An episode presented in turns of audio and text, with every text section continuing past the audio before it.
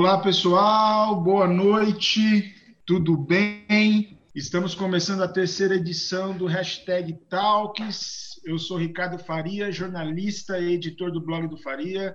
Atualmente sou aluno também da maior escola de formação política do Brasil, o Renova BR. O hashtag é um espaço plural que visa propor discussões sobre as cidades, principalmente o município de Penápolis, e, neste, e nessa sexta-feira vamos discutir como a habitação pode ser um instrumento de inclusão social. Para participar dessa conversa estão os meus amigos de sempre, o analista de processos e projetos da Fundação Vanzolini, ele que é formado em sistemas de informação, certificado de metodologias de mapeamento de processos e atualmente faz MBA em gestão pública. Boa noite, Álvaro Jobal. Boa noite, Ricardo. Boa noite, Pedro. Boa noite, Viviane. Obrigado viu, pela participação. Boa noite. E também o Pedro Neto, ele que é engenheiro civil, pós-graduando em tutoria em AD, fundador da Neto Engenharia, atualmente participando de projetos entre áreas de construção civil, Lautec, educação e futuras oportunidades de alavancagem. Boa noite, Pedro. Boa noite, Ricardo. Boa noite, Álvaro. E obrigado pela presença, Viviane. E para conversar conosco, eu apresento a Viviane Frost. Ela é arquiteta urbanista, superintendente social de ações de recuperação urbana da CDHU atua há cerca de 30 anos em projetos de urbanização de favelas, desenvolvendo metodologias centradas na participação, fortalecimento comunitário e desenvolvimento local. Boa noite, Viviane, tudo bem? Boa noite a todos e agradeço a vocês pelo convite. Bom, hoje é, vamos ter algo muito especial, porque quem vai começar a fazer as perguntas vai ser o Álvaro. Manda aí, Álvaro. Obrigado, Ricardo. Não, mais uma vez agradecer a Viviane pelo convite feito, muito bacana ter com a gente aqui.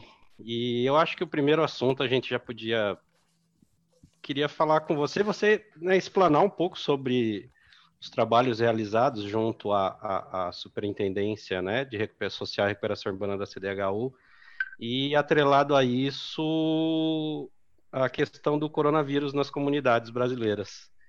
Então, assim, um pouco do trabalho que vem sendo desenvolvido nesses 37 anos, né? Junto 34, à CDHU. 34. 34, 34. E o, o tá impacto do coronavírus. É, não aumenta não, não aumenta não. Vamos lá, é, vamos falar é... um pouquinho. Perfeito. É um prazer, gente, estar aqui. A gente tem pouquíssimas oportunidades de contar a experiência da gente para o pessoal do interior, né? Eu acho muito importante, porque a região metropolitana vive uma realidade muito diferente, muito específica e muito voltada para si mesmo, né? Por causa do tamanho do problema. Eu acho importante, inclusive, porque nesse período que a gente está vivendo agora, nessa pandemia, a questão da desigualdade é um assunto que veio muito à tona, não é? A gente viu é, e vem assistindo a questão da, dos invisíveis, foi a primeira coisa que saltou aos olhos, porque as pessoas tiveram que ficar em casa, é, a questão do isolamento se colocou como uma, uma coisa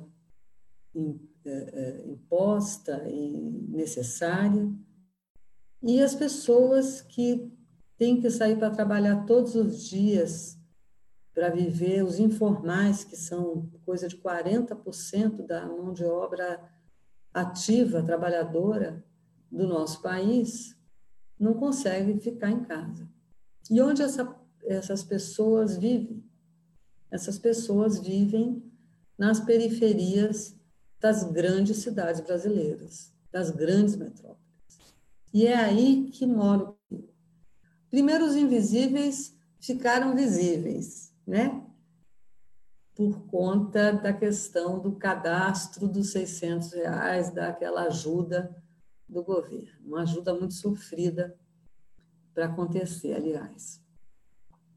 Depois começou a aparecer a questão de que o Covid, que começou, na verdade, é, pela classe média, né, trazido de fora, foi chegando nas periferias, foi chegando pelas classes é, mais pobres. E o que, que acontece com o Covid chegando na periferia? O que é uma periferia? Nas grandes cidades. Aqui na região metropolitana de São Paulo, gente, a periferia é classicamente, nas grandes cidades do Brasil isso se repete, ela não é só uma favela. Até chegar a ser a favela, a gente tem uma série de características urbanas que caracterizam o empobrecimento refletido no espaço urbano. Né? As ruas vão se estreitando, as casas vão perdendo a qualidade, o espaço urbano vai perdendo a qualidade. O que, que vai acontecendo? As casas vão sendo cada vez mais autoconstruídas. Os profissionais da construção, a engenharia, a arquitetura, os espaços produzidos pelo poder público, planejado, vão desaparecendo e essa rede devidamente estruturada deixa de existir e vai sendo construído um espaço pouco planejado, mais espontâneo, como eram as cidades lá atrás, nas épocas uh, antes da modernidade. E com isso, a gente vai percebendo, quando sai dos centros, né, dos bairros mais bem estruturados, do centro expandido, a gente vai percebendo um espaço de casas menores, com o pé direito mais baixo, e vai percebendo famílias mais humildes que conseguem fazer a casa em terrenos até regulares, em casas que conseguem atender um código de edificações, mas que são casas mais modestas.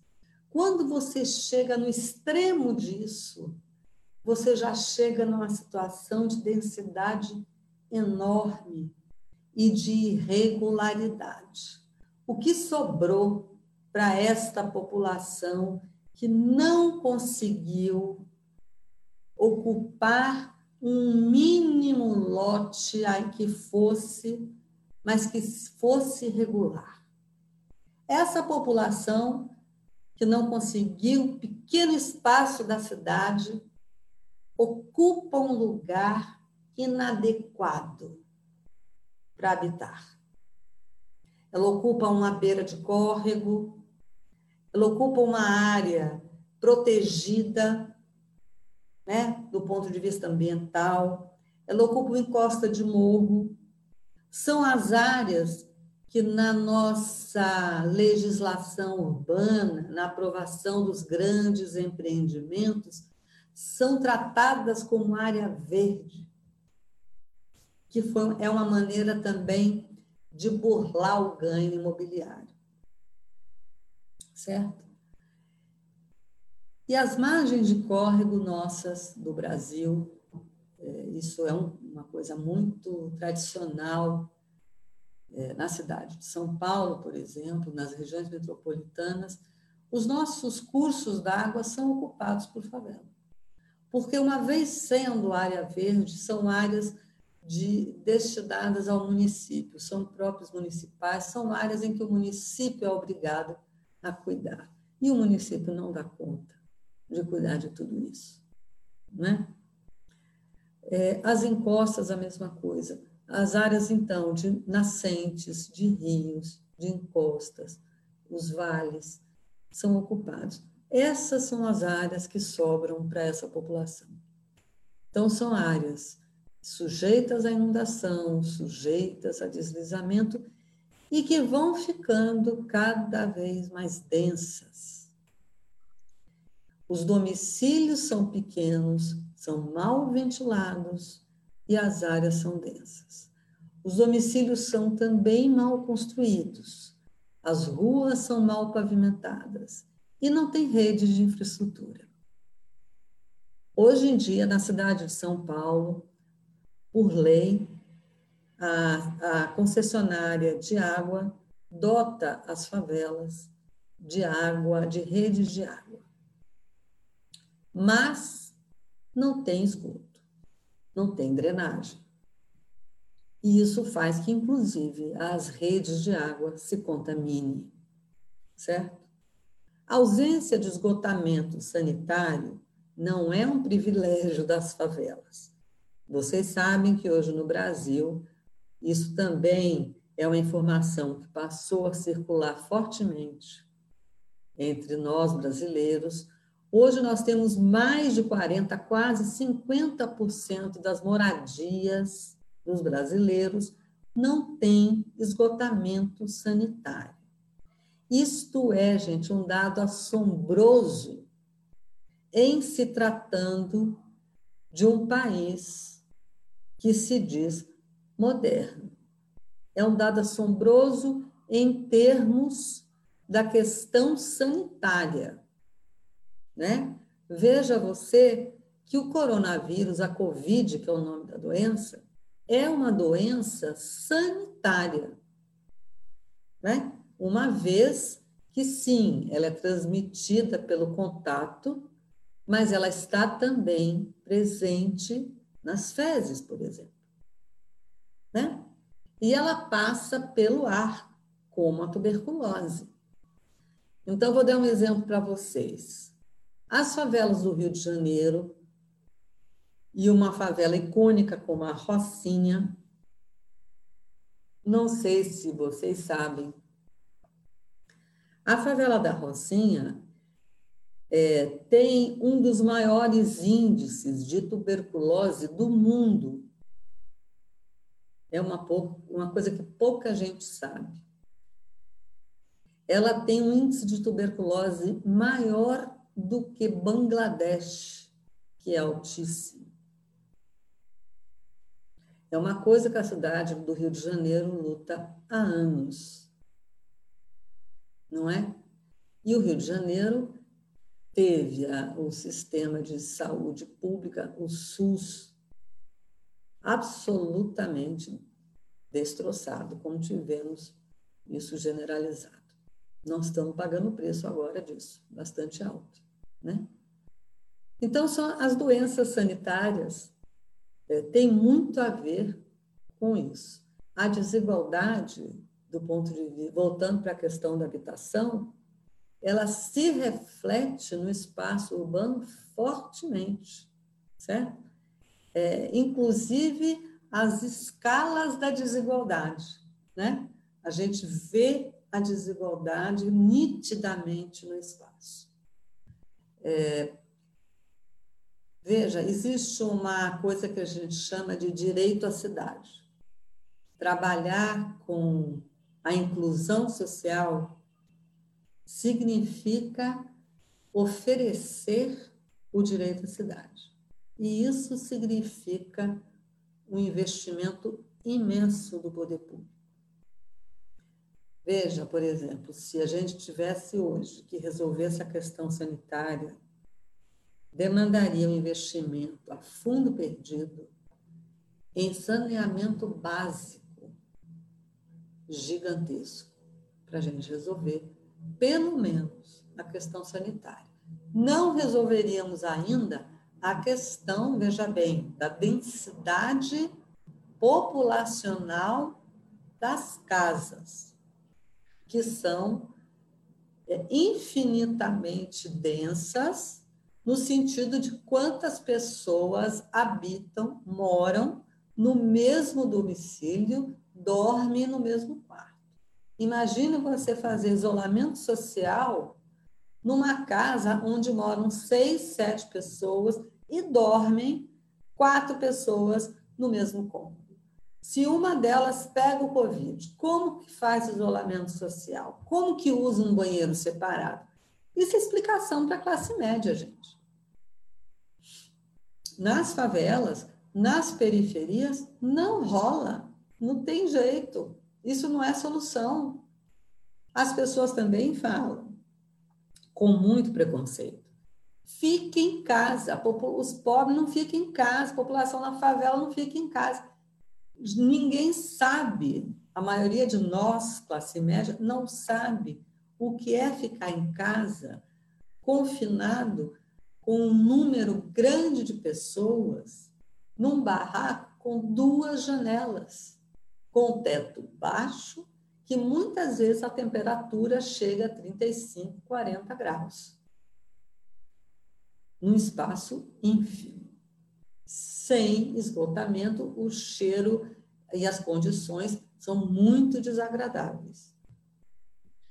A, extens... a rua é a extensão da casa. Fala, Ricardo, desculpa interromper. Não, perfeito. Eu só, só tentar fazer aqui um, um adendo. É, eu tava, como eu estava falando para você no começo, antes mesmo de começar a live, né? Eu comecei a, a olhar é, o livro As Cores da Urbanidade, falando inclusive sobre a experiência que vocês tiveram sobre a Serra do Mar, uhum. né?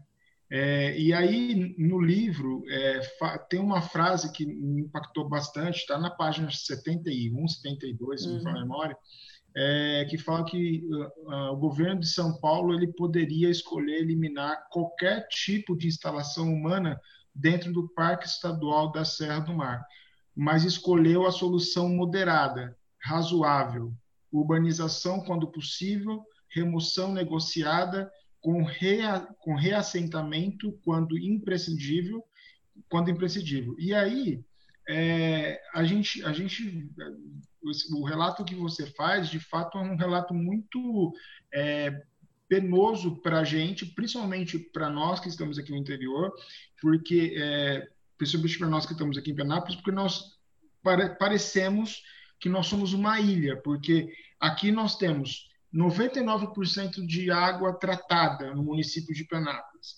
é, 100% de água tratada na, é, na zona urbana. Então, esses 1% é da zona rural, que dificilmente você consegue uhum. fazer esse tipo de trabalho.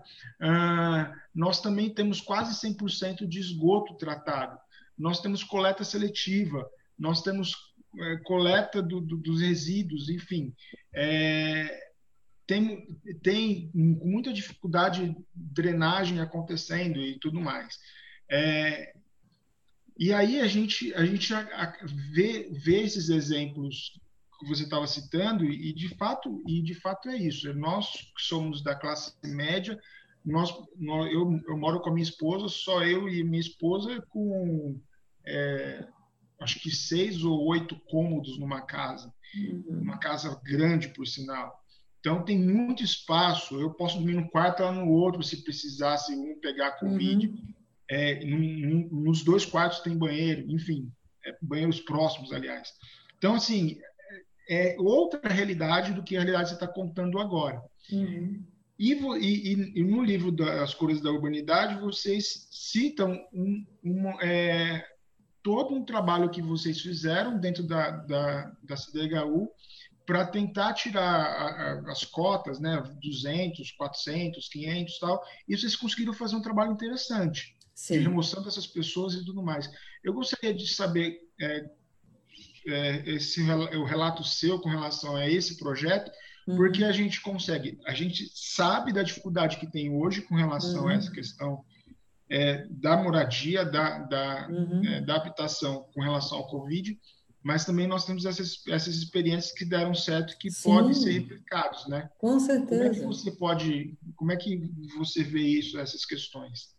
Ricardo, eu sou uma ferrenha defensora, o Álvaro sabe disso, da urbanização. Eu acho que é o caminho. Eu acho que a gente não vai conseguir substituir tudo, nem deve. Porque quando a gente trabalha com uma comunidade que já está instalada, a gente parte de alguma coisa. A gente parte de uma identidade que já existe.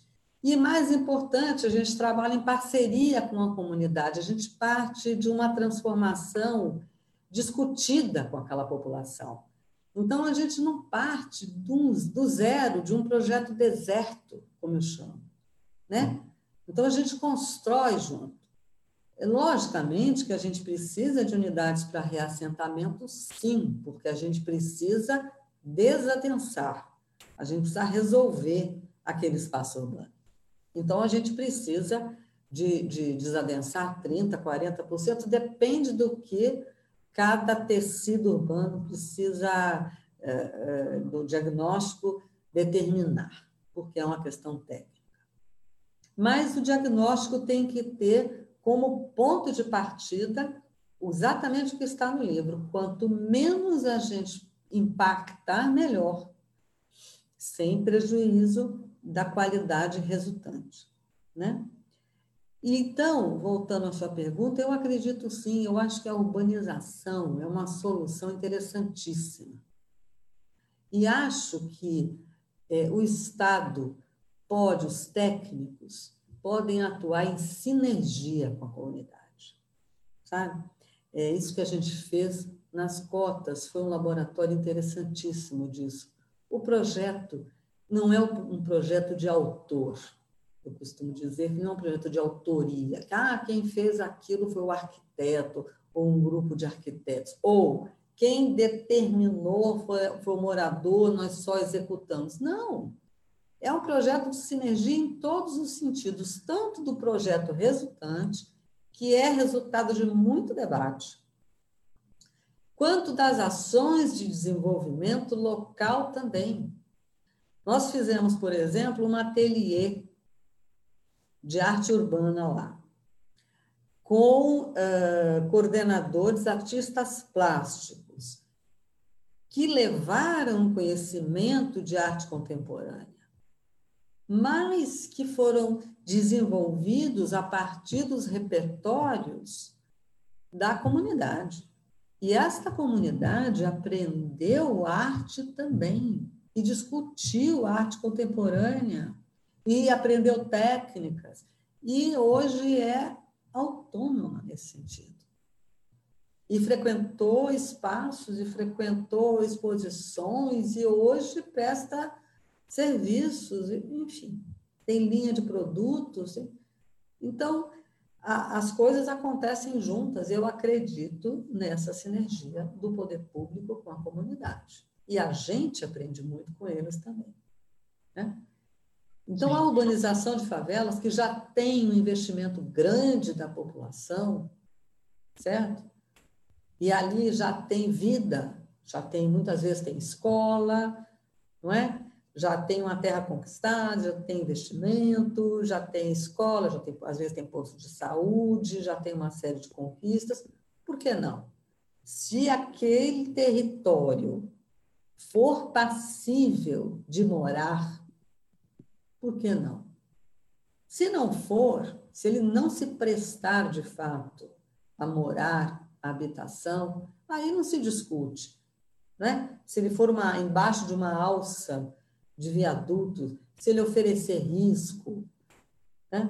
não se discute. Agora, se, mesmo que seja uma encosta, se for uma encosta, como era a cota 200, se for uma encosta, mas que a engenharia puder resolver, com patamarização, com, enfim, com outras soluções de, de, de arrimos, enfim, por que não? Né? Essa é a questão. E uma coisa que a gente. Oi. Não, Só concluindo é, é isso, Ricardo. É, uma coisa que a gente aprende na urbanização é que um território que tem uma identidade fortalecida, ele é mais sustentável do que um território em que a população se sente estrangeira. Né? A desterritorialização se ela não for bem, se ela não for conduzida, ela passa a ser uma coisa delicada para a comunidade. Sem dúvida. É, só para só é, deixar claro, já passar para o Pedro também, que o Pedro tem que fazer a pergunta, mas o interessante que estava no livro é que uma palavra que me chamou a atenção, palavra não, uma frase, né? Inteligência coletiva, e você colocou isso perfeitamente, ouviu todas as pessoas, todos os envolvidos nessa mesma história. E, e, e no prefácio você mesmo coloca que foi um trabalho de arquitetos, historiadores, assistentes sociais, geógrafos, sociólogos, é, gestores ambientais, arte educadores, comunicadores, e que não é um trabalho apenas de uma única pessoa ou de um único setor, e sim de uma de um organismo muito grande que envolve muitos atores, né? O Pedro, fica à vontade, meu irmão. Bom, Viviane, é, eu queria falar um pouco sobre a questão, a relação, por exemplo, entre a engenharia e a arquitetura, porque eu tenho visto, é, estou lendo, na verdade, muita coisa sobre ergonomia, porque eu percebi que ao longo do curso, muitas vezes a gente não se atenta a esses detalhes, principalmente na área da gente, principalmente na área somente na área da engenharia civil, né? Porque na área da arquitetura é feito um estudo muito aprofundado em relação a isso. Então, eu formei recentemente, eu tenho convers... eu tenho lido alguns eu tenho lido alguns livros e e-books sobre sistemas e da importância da posi do posicionamento de imóveis, da importância de um corredor bem feito, com as medidas não só mínimas, mas que sejam que permitam uma qualidade de vida. E esse ponto que você citou é, de como é, a estrutura de casas em favelas me impactou bastante, porque realmente ali eles fazem é, milagres, querendo ou não, para sobreviver. Então, essa parte da ergonomia, para mim, está sendo uma, uma nova realidade que eu estou estudando para aprofundar meus projetos. E outro ponto muito importante que, eu, que você comentou é essa relação do saneamento básico. Eu queria ler um textinho que eu, eu publiquei de, uma, de alguns dados que encaixa perfeitamente nisso. Te diz assim: lavar as mãos, manter a higiene pessoal e da casa são algumas das principais medidas para a prevenção de várias doenças. Essas atividades ainda enfrentam algumas barreiras nacionais, cerca de 13 milhões de crianças e adolescentes não têm acesso ao saneamento básico. São quase 35 milhões de brasileiros sem acesso à água encanada. Então, essa, essa é, divisão de, de mundos que é entre o interior e, a, e, são, e capitais é muito impactante. Então, nessa na relação do saneamento básico, que é, uma, que é um ponto que me interessa bastante, porque eu tenho desenvolvido alguns projetos em relação a estações de tratamento de esgoto, de como utilizar é, esse processo para, por exemplo, gerar energia.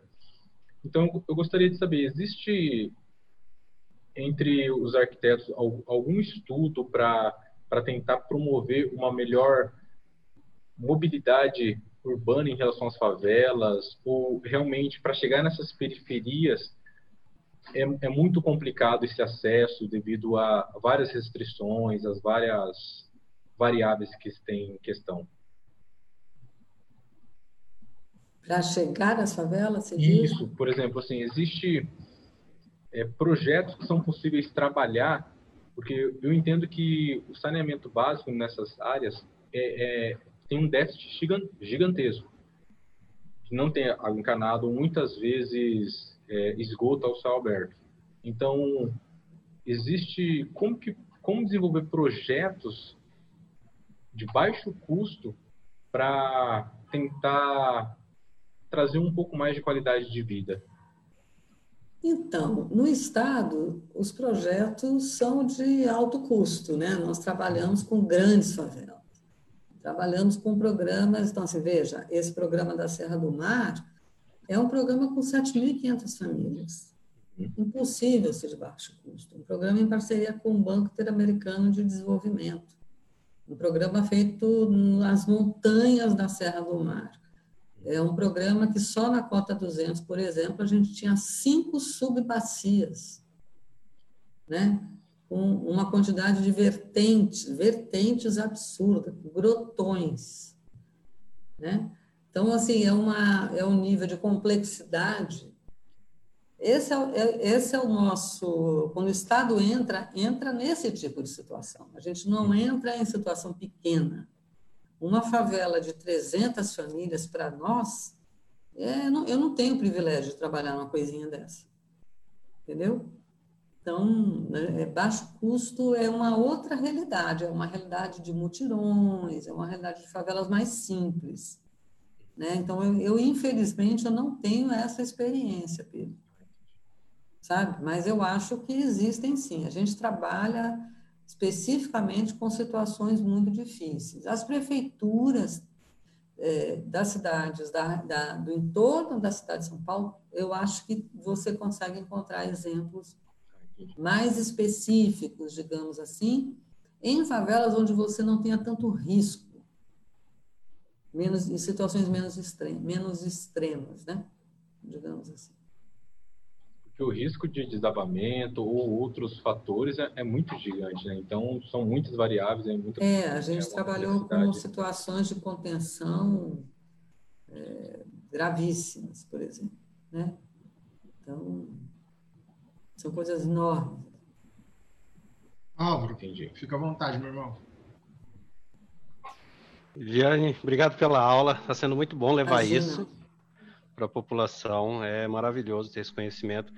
E por isso, então, todo esse, esse conhecimento, né, e, e essa, essa falta de, de noção aqui, né, de Penápolis, do interior, sobre um pouco da realidade da capital das grandes metrópoles, o que, que você teria como, assim, orientações ou talvez alguns diretrizes, caminhos para que cidades que hoje, né, provém o crescimento absurdo, querem crescer, querem, né, alavancar cada vez mais, investimentos, empresas, é, não cheguem nessas situações? É, a gente tem uma. A questão do planejamento de verdade é central, né? só que nós temos que olhar o planejamento integrado. É, o planejamento não pode ser. É, nós temos uma tradição no Brasil, sabe? Que é, no ponto de vista do planejamento urbano, que é um planejamento burocrático e formal apenas. É um planejamento dos planos diretores, é, mas apenas de papel, né? E não, não se apropria dos espaços de verdade. Né? Então, é, se a gente for olhar um pouquinho das experiências europeias têm coisas interessantíssimas, especialmente no que diz respeito à expansão de área urbana. É, não se aprova a instalação de uma indústria na Holanda, por exemplo, se você, é, se o governo local não é, souber como vai acomodar o crescimento é, populacional, enfim, o impacto que aquela indústria vai promover em determinada região. Só mediante o estudo de impacto é que ele autoriza que os limites urbanos de uma região sejam alterados ou os limites rurais de uma região sejam alterados para que se torne urbano. Ele não faz isso em função de aumentar o IPTU, por exemplo. Jamais. Né?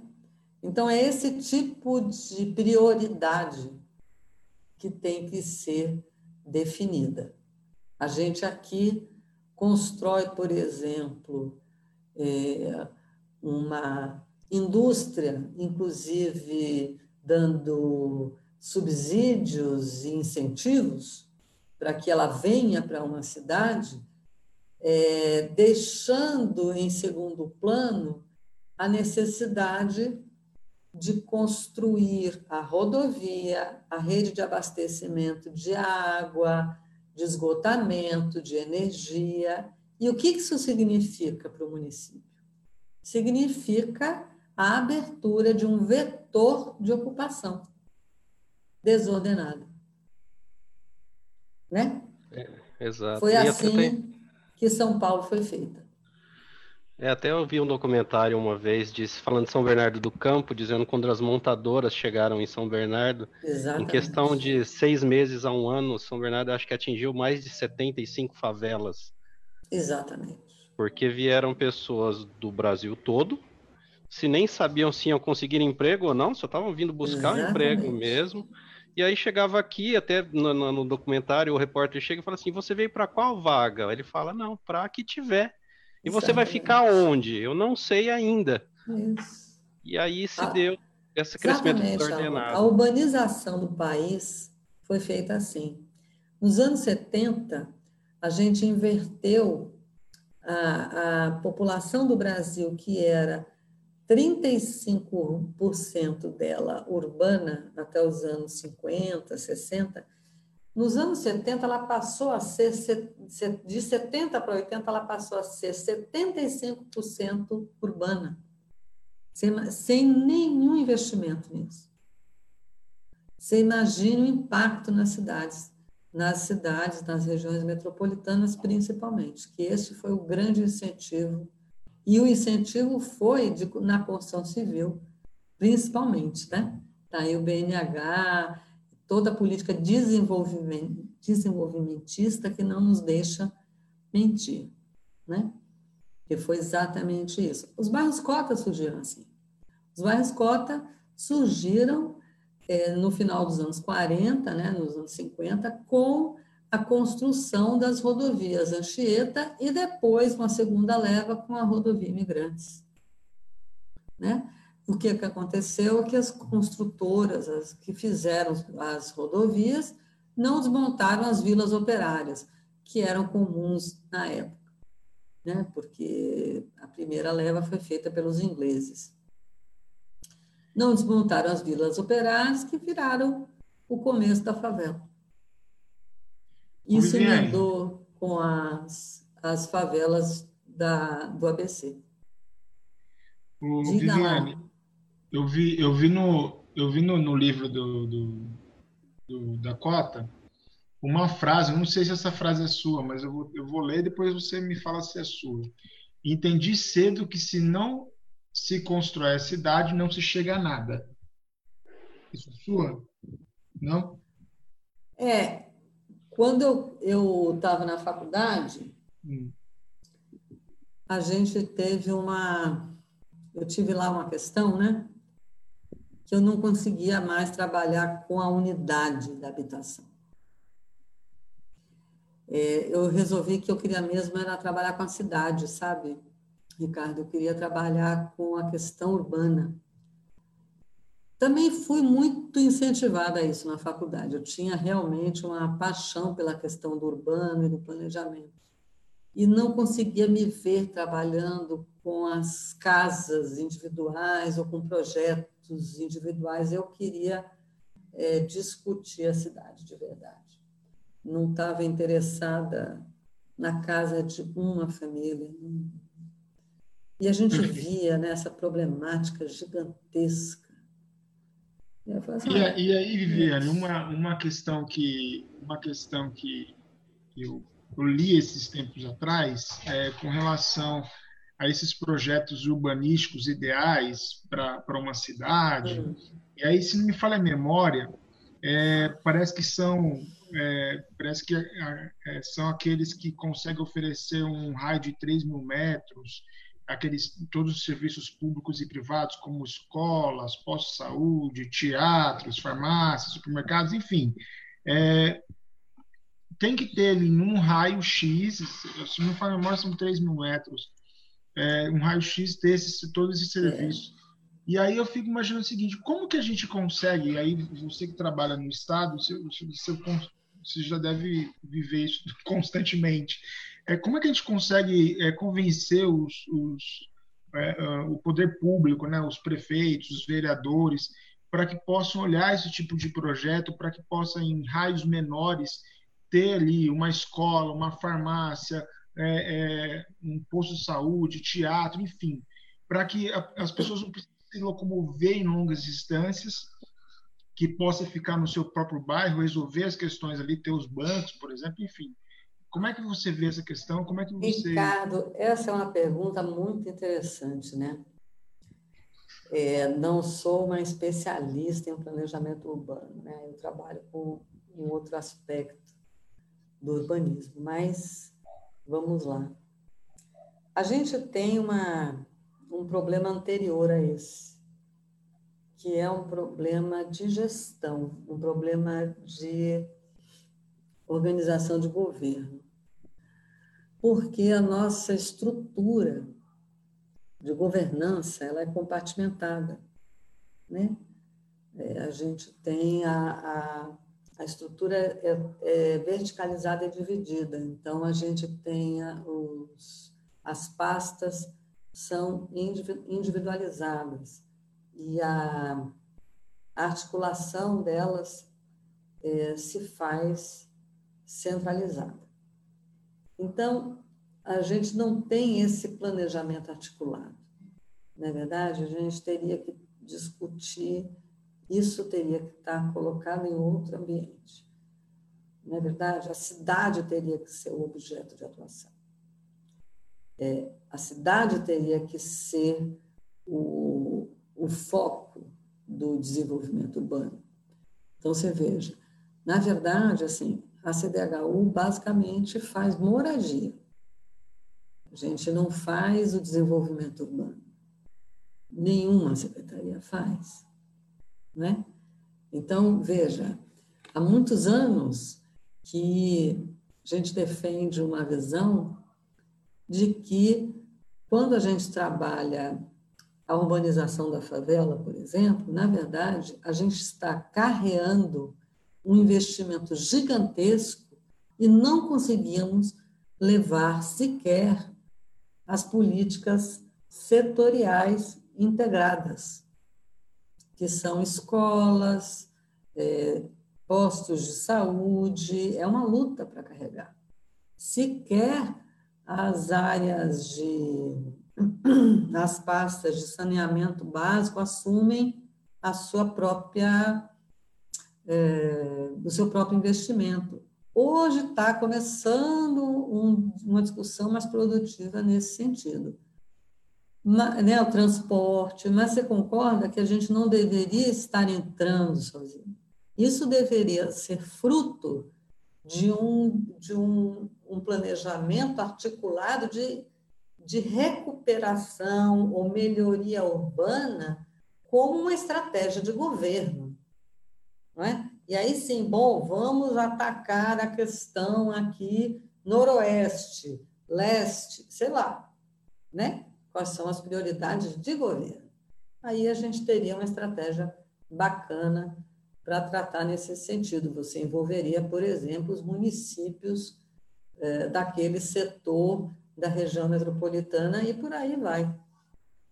Isso seria que o objeto de, de, das tratativas do governo fossem fosse o espaço urbano propriamente dito. Aí você poderia ter esse tipo de conduta.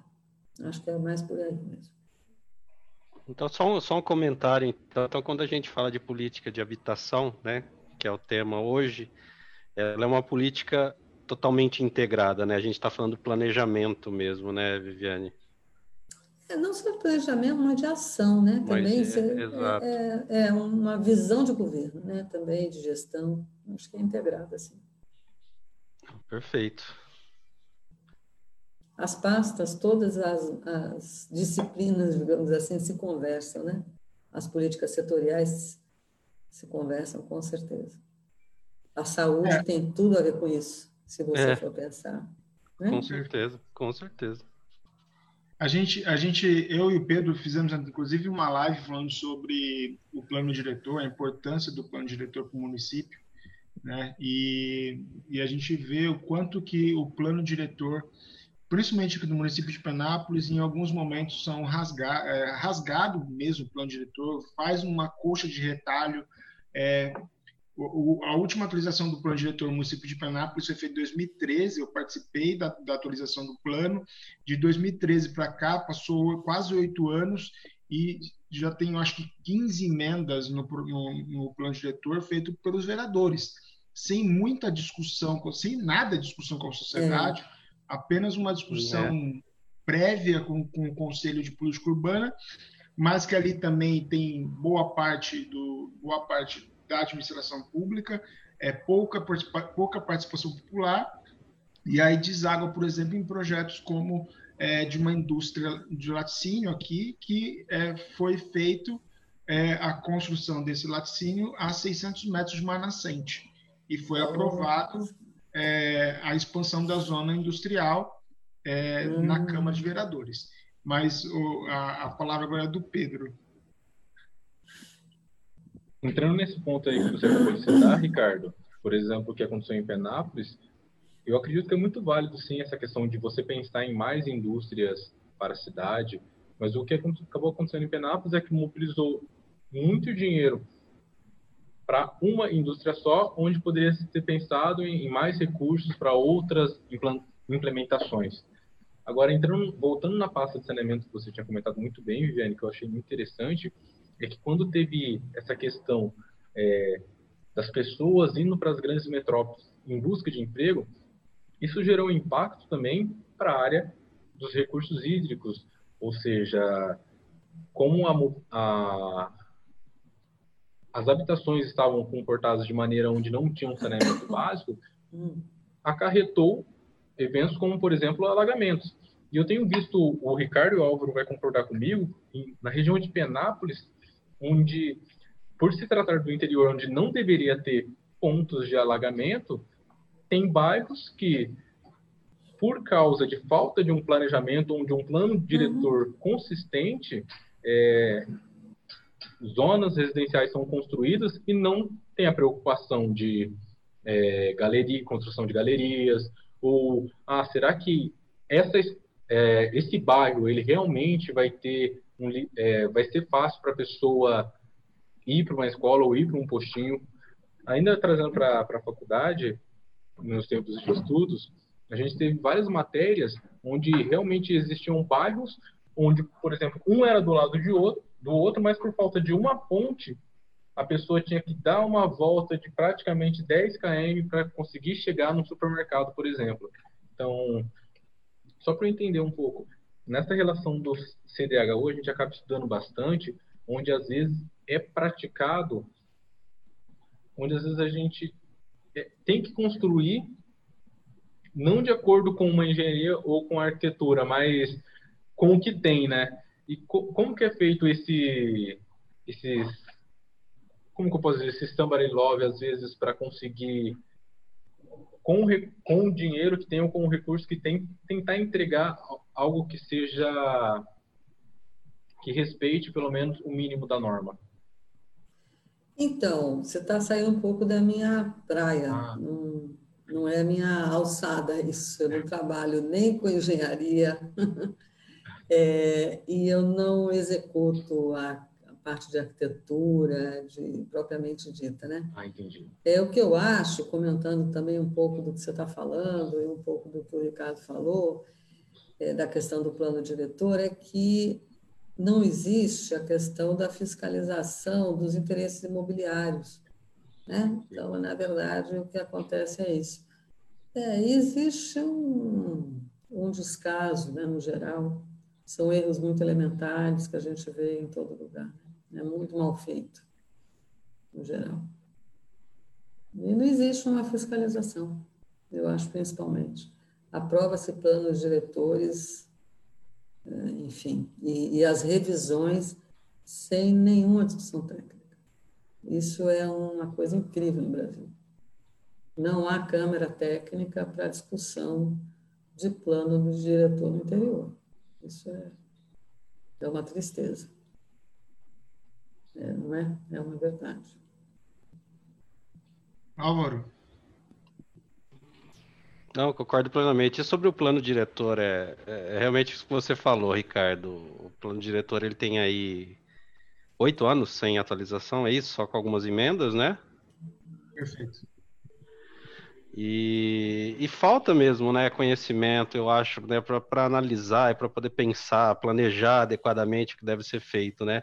Muito se busca às vezes do município pela ajuda do estado, da federação, para construção, para levar moradias, mas né, não, não, se pensa muito, não se planeja, não se analisa. É o que a Viviane falou, falta técnico, né? Eu acho que precisa gente técnica para pensar, para estudar, para analisar. A agenda política, muitas vezes, ela passa por cima de qualquer outra agenda técnica ou de humana mesmo, né? Muitas vezes, né? Eu preciso entregar moradia, ponto. Eu vou entregar moradia. Mas eu acho que isso vai muito além Certo, uhum. Viviane? É, eu acho que a questão política pesa muito, com certeza. No plano diretor, na, na, nos investimentos públicos, é isso aí, basicamente é isso. Viviane, é, você, você que trabalha com essa questão da recuperação é, urbanista, é, urbanística do, das favelas e tudo mais, é, por um acaso o, a CDHU, nesse período agora de Covid, está fazendo algum tipo de trabalho é, para que possa tentar ajudar nesse impacto seja menor na proliferação da, do Covid? Como, que o CDHU está fazendo isso? Se tem algum tipo de trabalho, se, se, se, se, se envolve o CDHU nesse, nesse processo, né? porque acaba sendo uma questão mais de saúde pública, mas não sei se a CDHU tem algum tipo de trabalho com relação a isso. Olha, a questão do Covid está sendo conduzida diretamente pelo Palácio, né? pelo governador pessoalmente e pelo comitê de crise, que está centralizado no Palácio. As secretarias estão sob comando, então, desse comitê do governador. É, é, eu acho que a questão é mais realmente dirigida pela saúde e, por enquanto, não houve é, um, é, uma diretriz de atuação. Né? Então, tem a Secretaria de Assistência e Desenvolvimento Social, tem esse tipo de, de coisas, né? andou se pensando tal, mas teria que ser sobre a, sobre a coordenação da área de saúde é, e estamos aguardando aí alguma orientação. Por enquanto, a gente não teve ainda.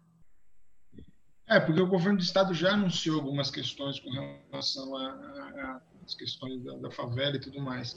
Mas, é, é, de fato, é importante fazer esse tipo de trabalho, né? principalmente, como a gente disse lá no começo da live, é, com relação a essas pessoas que moram no mesmo cômodo cinco, seis, sete pessoas. É, é uma coisa Mas... de solução muito difícil, né? É, na cidade de São Paulo, você tem um milhão de pessoas morando em favela. Só na Dos cidade. 11 milhões São... que moram em São Paulo. Sem falar da região metropolitana. Na cidade de São Paulo, quem está atuando é a prefeitura. Né? Perfeito. Então, nós, nós temos feito um trabalho de esclarecimento pelos canais de participação que nós temos, por mídias sociais e tal, a gente tem feito um trabalho de, de esclarecimento e mobilização da população em relação ao Covid, é, mais especificamente, mais dirigido às favelas onde a gente atua. Né? Mas em termos de política de Estado, voltada para questões mais diretas, mais efetivas mesmo, ainda estamos aguardando alguma orientação, se houver. Maravilha. Acho que é isso, né? Sim. Álvaro, Pedro, tem mais alguma questão? Não, eu acredito que é bastante coisa. Eu acho que tudo isso que a gente ouviu, que a gente vem ouvindo, é muito importante para se pensar, para se analisar, para trazer para dentro do nosso mundo cada vez mais e nos preocuparmos, né? É um momento, eu acho, de transformação, né? Eu acho que talvez se, se é possível falar que é algo positivo no Covid, né? Eu acho que talvez seja um momento de transformação das pessoas, eu assim espero, pelo menos, de que pessoas em geral, tanto o poder público quanto nós mesmos, né, nós fazemos, fazermos o nosso papel e, e, e, e colocar isso como espelho para o poder público e Sim. olhar para o próximo cada vez mais e tentar nos aproximarmos, nos igualarmos e eu espero que melhore. É, eu acho importante que a realidade seja mais, mais desnudada também, né? Onde a gente, como a gente vive, onde a gente vive, para além da bolha que a gente vive, né? Eu acho que isso, como diz o Álvaro, apesar da, do grande sofrimento que está causando, né? Essa pandemia, é, isso é realmente uma, uma coisa que está vindo à tona mesmo. Eu acho que isso é importante. Sem dúvida. Bom, eu queria agradecer a presença da Viviane Frost, ela que é superintendente de ações. É... Nossa, me fugiu aqui o, o, a continuação. Ah, de recuperação urbana. social de ações de recuperação urbana da CDHU. É, queria agradecer demais, então, a Viviane, aqui pela presença, agradecer também os nossos amigos Álvaro e Pedro Neto é, pela participação dessa sexta-feira. É, lembrando que na próxima sexta-feira nós temos a presença do vereador paulistano Daniel Enberg, que foi um, um, dos é, fundadores aí, criadores, idealizadores, idealizadores do Poupa Tempo. Então, é, até sexta-feira. É uma pessoa muito interessante. Sem dúvida. Sem dúvida. Não, a gente está bem. Viviane Frost, Daniel Niberg. Imagina, Daniel é uma pessoa incrível mesmo. Exatamente. Uhum. A ideia é essa, Viviane. A ideia é a gente conversar com, com, as, com as pessoas que têm, que têm o que falar para a gente que pode ajudar de alguma maneira. Para você ter uma ideia, a nossa primeira conversa aqui no hashtag Talk foi, Talks foi com o Paulo Menezes, ele que é coordenador do centro né, da, da, coordenadoria de controles de doenças do Estado de São Paulo oh. e também faz parte do centro de, faz parte né, do centro de Covid-19 de contingenciamento do Covid-19, de contingência né, do Covid-19. Então, a gente está trazendo, trazendo vocês aqui para que a gente possa conversar sobre vários assuntos. E o Daniel vem na sexta-feira que vem para falar sobre atendimento ao cidadão. Como que a gente pode melhorar legal. esse atendimento Muito legal. Muito legal. Espero ter contribuído, pessoal. Acho que vocês estão de parabéns pela iniciativa. Muito. É uma coisa muito bacana que vocês estão fazendo, porque vocês estão usando o tempo de vocês, o canal de vocês, né, para trazer informação para os cidadãos, para a cidade de vocês. Isso é muito legal. Se todo mundo fizesse isso, a gente já está bombando, né? Com a informação. Isso é muito legal. É muito bacana, muito bacana. Muito legal. Sem fake news, hein? Sem fake news, com debate aberto, né? Exatamente. Debate aberto, Exatamente. sem, sem outra mediação que não a de Nada. vocês, sem censura, Perfeito. muito legal. Bom. Espero ter contribuído, espero que a gente possa ter esclarecido alguma coisa, alimentado um pouco o debate mesmo. A gente não precisa concluir nada, né? A gente só precisa começar. Sem dúvida. Perfeito. Vamos deixar, vamos deixar a conclusão para os nossos, é, para as pessoas que estão no, no, nos assistindo. É, é obrigado, obrigado Viviane, obrigado Pedro, obrigado Álvaro e até sexta-feira. Eu que agradeço. Um beijo para todo mundo, gente. Eu gostaria de, agra de, agradecer a presença da Viviane, que como profissional de construção civil também eu acho muito interessante essa troca de conhecimento e, essa, e agregar valor. Gostaria de agradecer muito todas as suas explanações, porque foi realmente abrir meus olhos, toda essa preocupação direta e indiretamente.